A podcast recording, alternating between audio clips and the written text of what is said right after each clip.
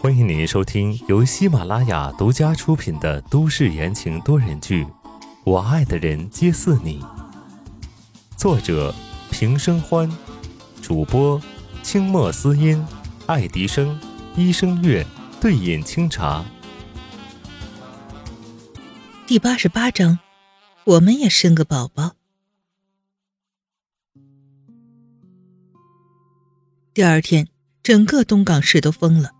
记者们扒出来江烟和宋时清的所有新闻，系统性的报道了两人的恩怨情仇，爆料半真半假，离婚事件延伸出了多个版本，口口相传，有越来越奇幻的趋势。而造成这一切的几个当事人，仿佛没事人一样，此时全都聚在了江烟所在的病房里。其实江烟在第二天就醒了，不过白思年隔绝了其他人。不想让人打扰江烟的休息，于是，在第二天之后，温之夏和宋时清才得到允许来探望。江烟，你还好吗？温之夏心怀愧疚，纵然这几天宋时清跟他说了一万次了，这不是他的错，他总是觉得是自己过不了自己这关。听白思年说，你给我输血了。江烟笑着问道。他这两天被白思年当做国宝一样的伺候着，恢复的很快。白思年趁机将包好的水果往江烟嘴里放了一块，插嘴道：“嗯，小夏夏给你输了挺多血的，那脸色白的。”温之夏不好意思开口道：“呃，没什么的，那就只是帮忙而已。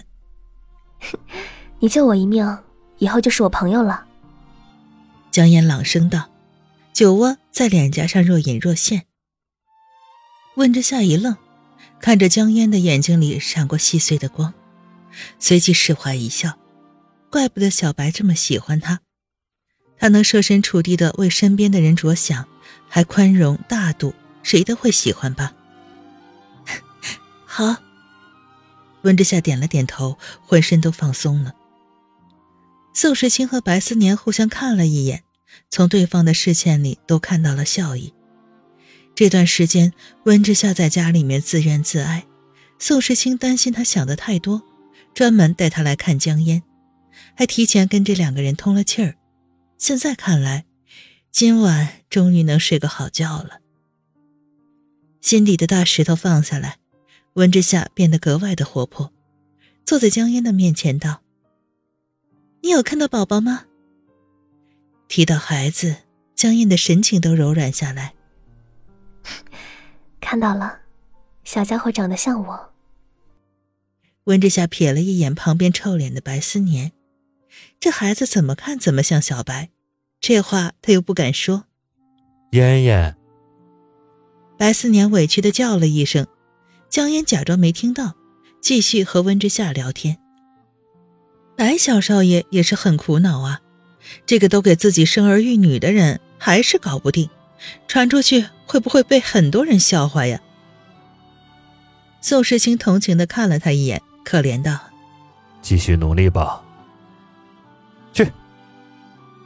白思年翻了个白眼儿，突然他想到一件事儿，问道：“对了，你那个弟弟呢？”宋时清反问：“你问他干嘛？”白小少爷露出一副惺惺相惜的神情。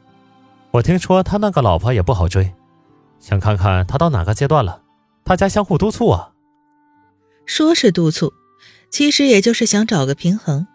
宋时清一眼就能看穿他的小九九，于是毫不犹豫地戳破了白小少爷的美梦。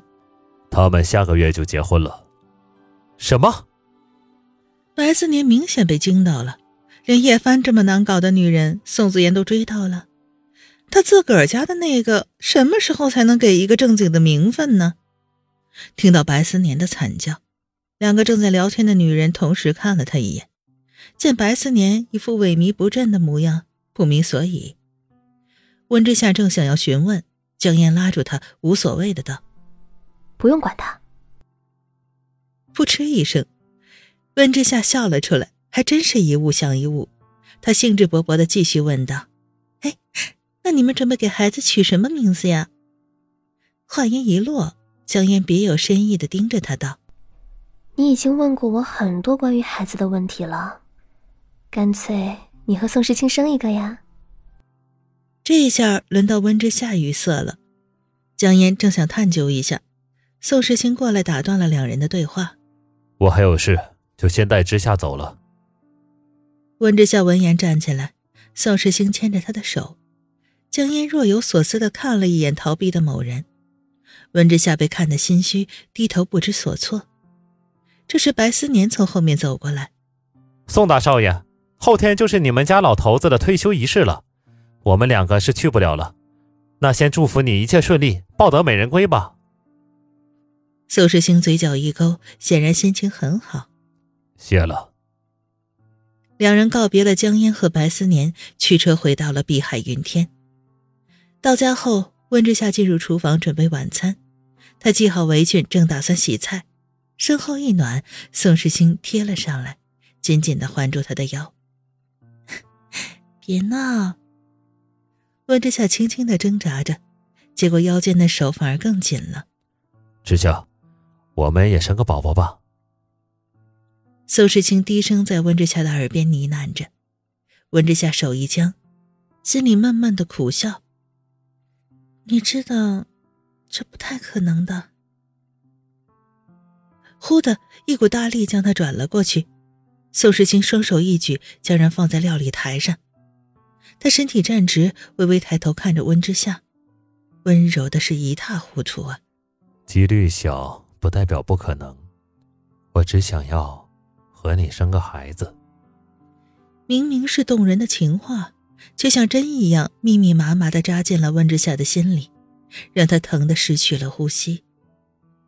温之夏鼻子酸酸的，眼底浮上了一层雾气，双手捧着宋时清的脸，笑道：“嗯，好啊，我给你生个孩子。”声音轻飘飘的出来，重重的砸在了宋时清的心里。他眼里放着光，不可思议的问道：“真的？”温之夏凑上去亲了亲他的嘴唇。